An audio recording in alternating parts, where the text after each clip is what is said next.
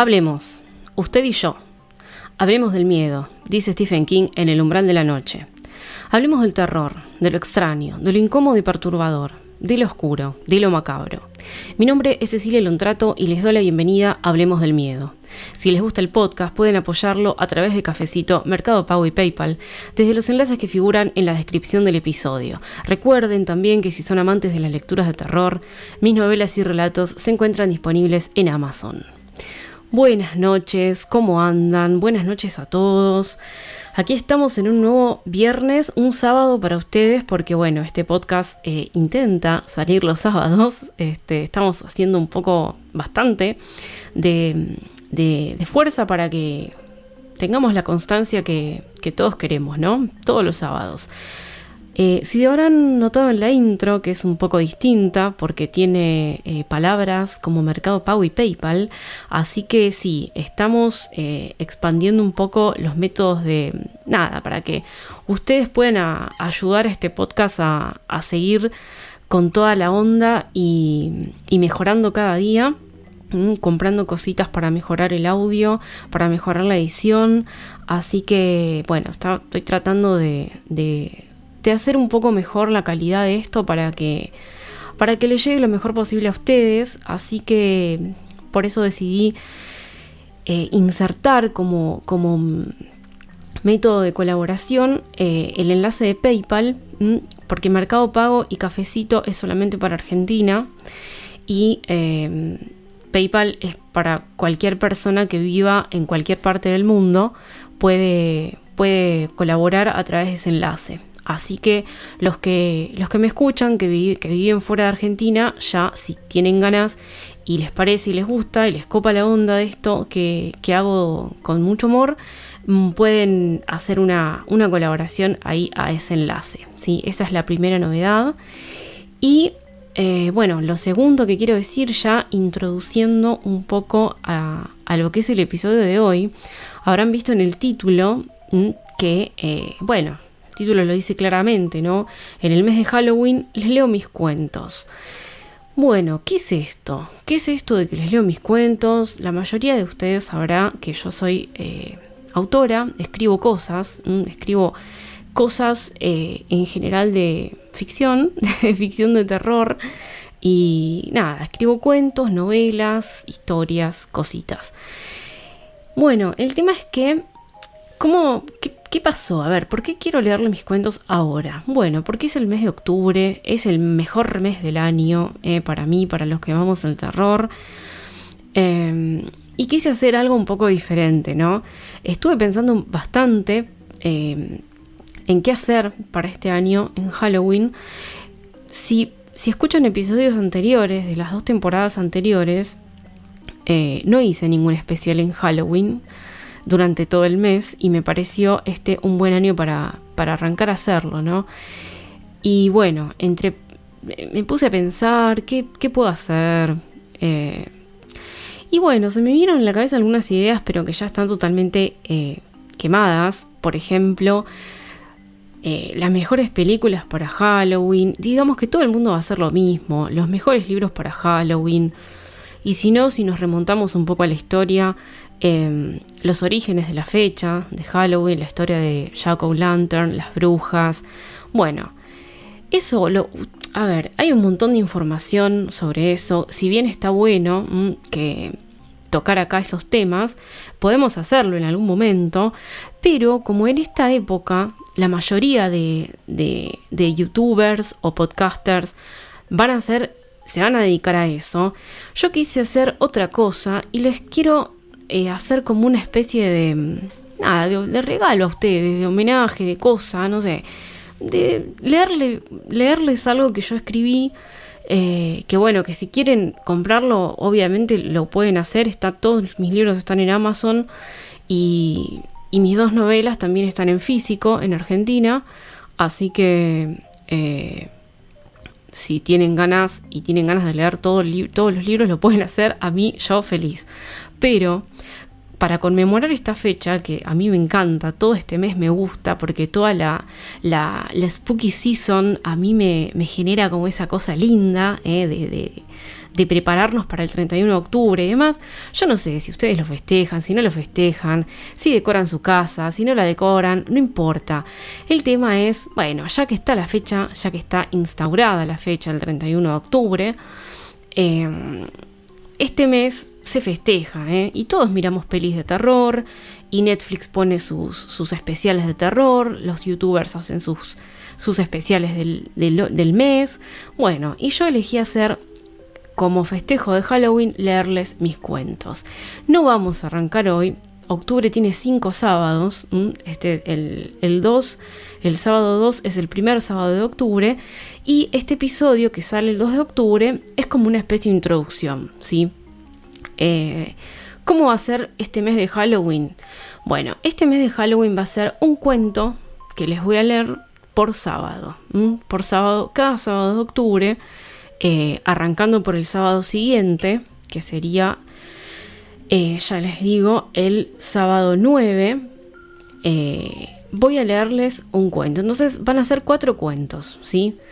Dos, dos de ellos van a pertenecer a eh, mi primer libro de cuentos, que se llama El bar de los deseos imposibles. Y el segundo, eh, los, dos, los otros dos cuentos, eh, pertenecen a mi otro libro de cuentos que se llama El dictado de los fantasmas. Entonces, lo que quiero hacer un poco hoy es contarles un poquito, para los que no saben, de qué van mis libros, cuáles son esas historias, porque ya sea en el bar como en el dictado de los fantasmas hay un hilo conductor, no son cuentos sueltos, tienen una lógica.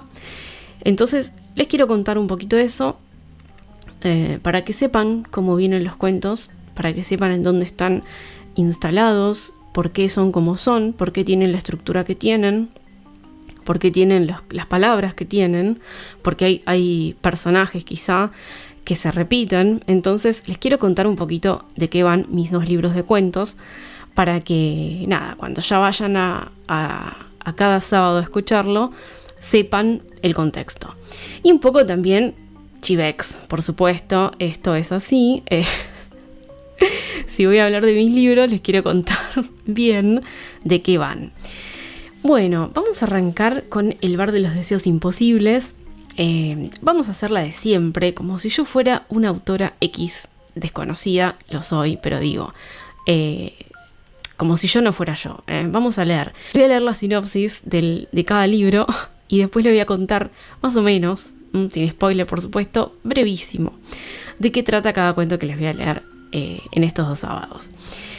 El bar de los deseos imposibles es un... Ahora les leo ya en breve la sinopsis.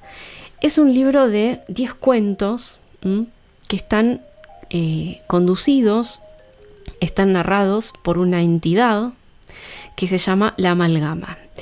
Esta entidad es parte de un lugar, esta entidad surgió de un lugar, surgió de entre las paredes de un lugar en la ciudad de Buenos Aires, en las catacumbas de la ciudad de Buenos Aires, que se llama el Bar de los Deseos Imposibles. Y es un lugar que yo amo y adoro con todo el alma. Eh, les leo la sinopsis. En el bar de los deseos imposibles, todo aquello que creías que no se podía cumplir, se cumple. Quizá un nombre más acertado hubiera sido el bar de los deseos posibles, pero no llamaría la atención, ¿verdad? Este antiguo y misterioso bar, situado en las catacumbas del centro de la ciudad de Buenos Aires, atendió por cientos de años las necesidades más ocultas y mejor guardadas de sus clientes o deseadores, como lo llaman los enigmáticos seres que habitan allí. Estos seres, los servidores, son quienes se encargan de cumplir cualquier deseo de los visitantes que acuden al bar. No importa lo imposible que parezca, los servidores lo harán realidad sin cobrar ningún precio por sus servicios, solo lo que los deseadores consideren pagar. Pero en los últimos tiempos el bar se está quedando sin clientes. Las personas se volvieron apáticas e indiferentes. Ya no tienen deseos profundos en sus almas, solo anhelos superficiales. Y el boca a boca que hizo funcionar al bar por centurias está desapareciendo. Ante la necesidad de aumentar su clientela, los servidores deben salir a las calles a buscar nuevos interesados, porque si el bar de los deseos imposibles se quedara sin visitantes, los servidores se desvanecerían y morirían, quedando atrapados en las paredes de las catacumbas, mezclados con el moho y la humedad. Las historias contenidas en este libro son el intento de cada servidor por atraer un nuevo deseador. La criatura anfitriona, voz narradora de los hechos ocurridos, guiará al lector por los rincones más reprimidos del ser humano y la línea entre el bien y el mal se diluirá a medida que se revelen los deseos más ocultos que la mente puede albergar. Bien, em, este, este libro para mí fue muy especial porque lo, imaginé con mucha atmósfera. Eh, este, el, bar, el bar de los deseos imposibles, se encuentra en algún lugar de la ciudad de Buenos Aires em, y se le revela a quien realmente lo necesita. ¿sí?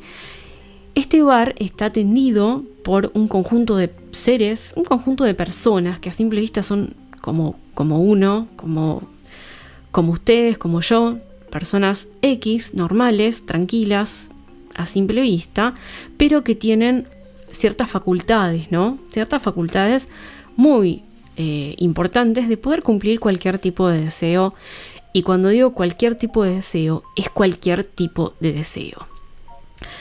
Entonces, cada cuento, estos 10 cuentos, eh, es eh, llevan el nombre de un servidor, de esta gente que sirve a los clientes cumpliéndole sus deseos. ¿sí? Dos de los cuentos que tienen son los que voy a leer los dos primeros sábados de octubre. Uno se llama El Viajante. El Viajante es, es un cuento donde el, deseador, o sea, el cliente del bar, eh, es un hombre que perdió un hijo hace siete años en el, en el tratando de escalar el Everest. ¿sí? El chico este eh, estaba en una expedición al Everest para poder llegar a la cima y muere, muere ahí. ¿sí? Entonces, eh, este, el viajante, que es el servidor, lo va a buscar a su casa y le dice que tiene algo para ofrecerle. Entonces, porque acá, acordémonos, como decía la sinopsis, en este caso, los servidores del bar tienen que salir a buscar clientes porque están quedándose sin. Entonces, quedarse sin clientes para ellos implica eh, perder su esencia y desmaterializarse casi. Entonces, eh, es peligroso. ¿sí? Tienen que salir a buscar gente que desee cosas copadas para ellos. Eh, y después el segundo cuento eh, que elegí para leerle se llama La Animalista. Este es un cuento que a mí me gusta mucho porque, em, no sé, me parece en un punto, me parece tierno en un punto.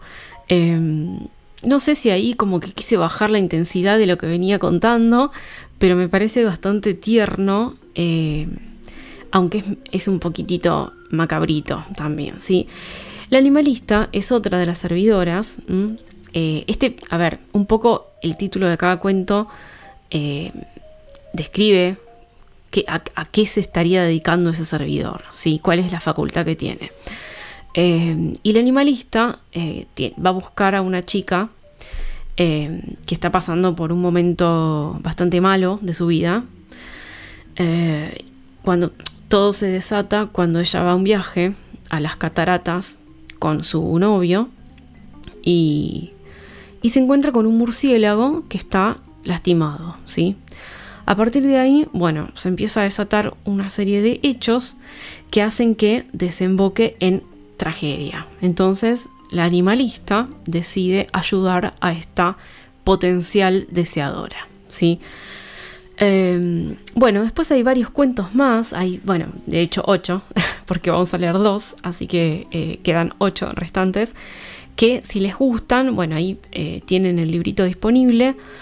Pero bueno, cada, eh, cada servidor tiene su poder y, su, y sus facultades y van a tratar de no solamente, a ver, acá es un tema de fidelización de clientes, este, este libro.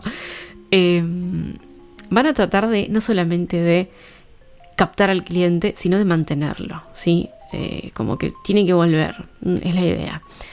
Así que van a tener que poner todo de, sí para poder hacerlo. Y acá a mí lo que me gusta siempre eh, qué sé yo, si algún mensaje quiero dejar, porque a mí no me gusta esa de, ay, quise dejar este mensaje. No sé si es un mensaje. A mí lo que me gusta de las historias de terror es que el mal y el bien se desdibujen un poco, ¿sí? Esa dualidad eh, que no exista o que exista en todas las personas, porque todos somos duales. Entonces, eh, creo que está bueno volcar eso en una historia de terror, porque es un recurso eh, para aplicar muy rico, ¿no? Literariamente hablando, digo. entonces, bueno, creo que ese es un poco el objetivo del bar de los deseos imposibles. muchos me han dicho, los que lo leyeron, que les encantaría que existiera ese lugar. Eh, y sí, es muy atrayente. Eh, es, tentador. Es tentador.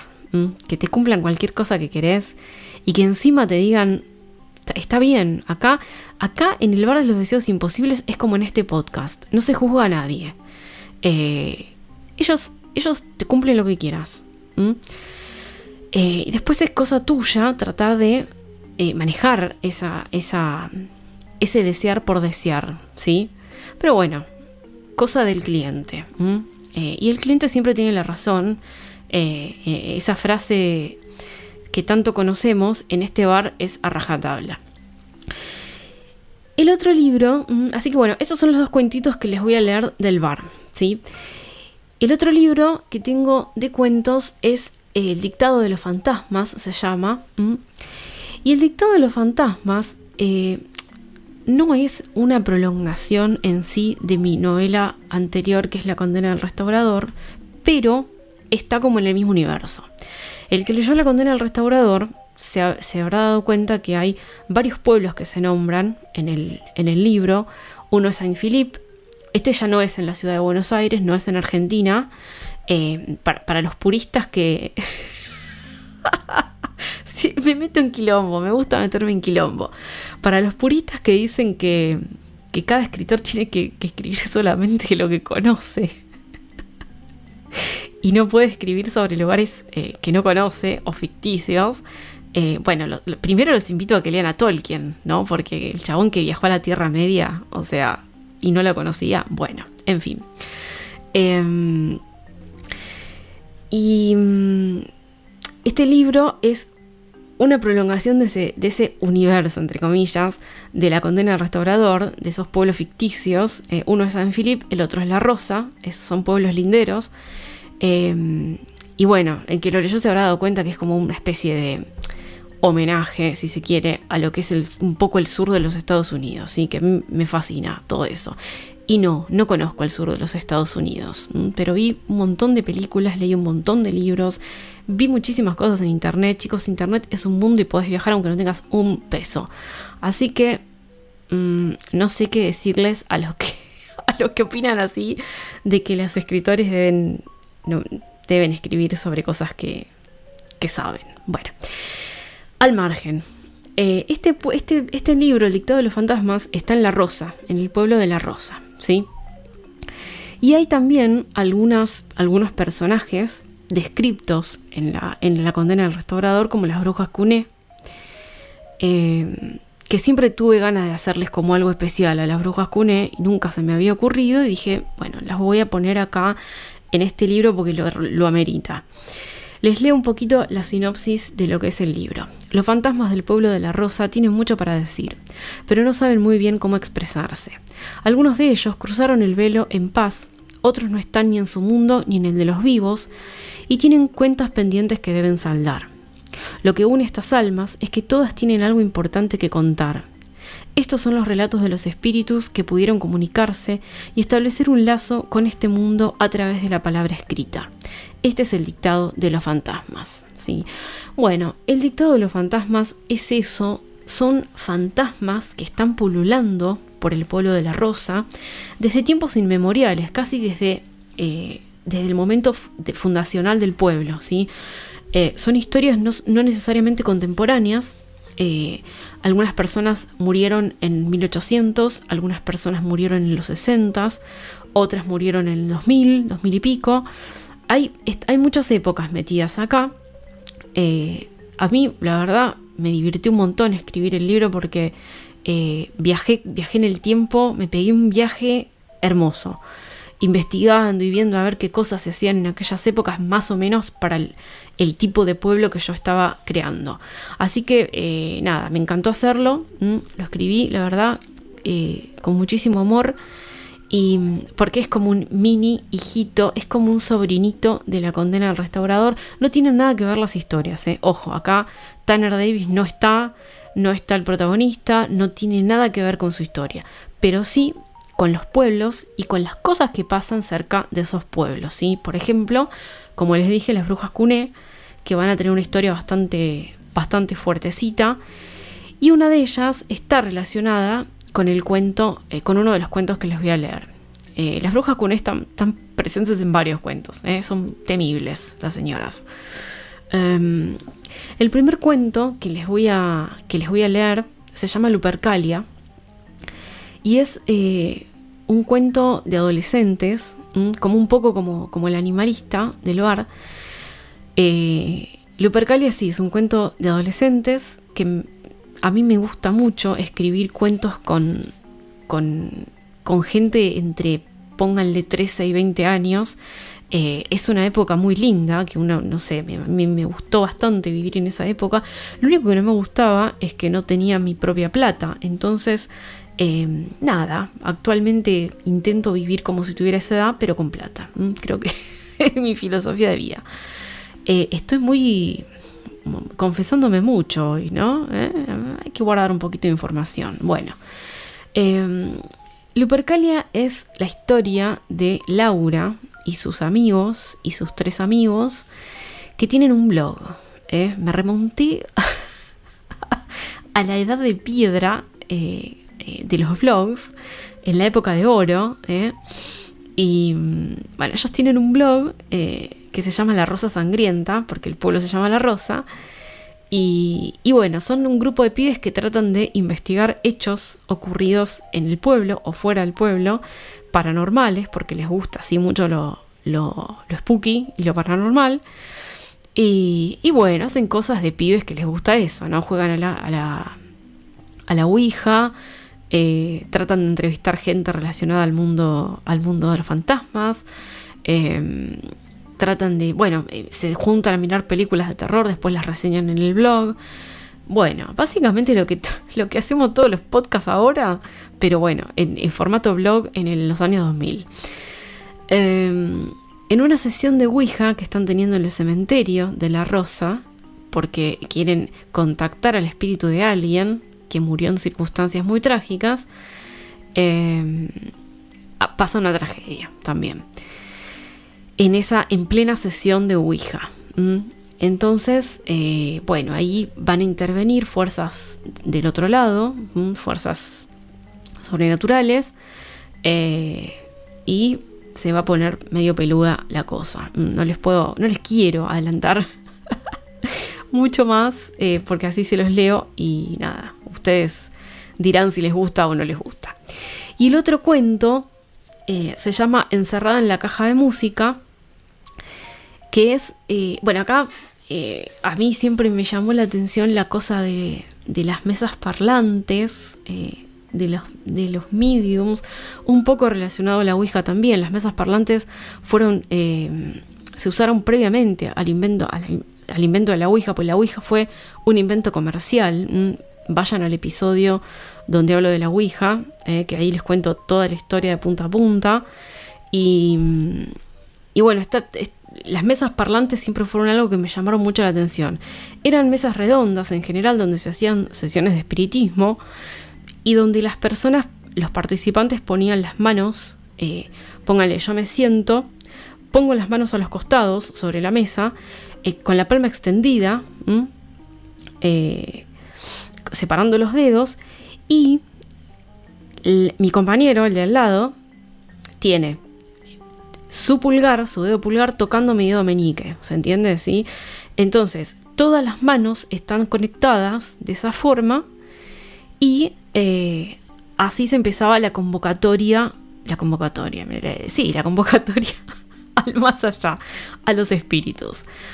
Eh, siempre me llamó la atención esa época, en, en los 1800 estaba muy en boga el tema de la mediunidad de esa manera, porque bueno, por lo menos en Estados Unidos, eh, eh, en la época de la guerra de la guerra de secesión, se habían perdido muchas vidas, eh, la ciencia todavía estaba floja de papeles y la gente tenía que recurrir a algo para ver si sus familiares muertos en la guerra estaban bien en, el más allá, cómo había sido su muerte, si traumática, si no, bueno, una serie de cosas. Se puso de moda esto de contratar un medium, esto de, llamar a alguien que supuestamente tenía línea directa, ¿no? Con, el otro mundo. Y, y se hacían, se solían hacer muchas sesiones de espiritismo en las casas de las personas para, para contactar a familiares muertos. Entonces, esta idea a mí siempre me gustó, siempre me llamó la atención, siempre me llamó la atención las fotos que hay sobre, sobre esto. Eh, obviamente, algunas, la mayoría, diría yo, son demasiado fakes, pero eh, en libros de espiritismo también aparecen estas, estas fotos de gente levitando.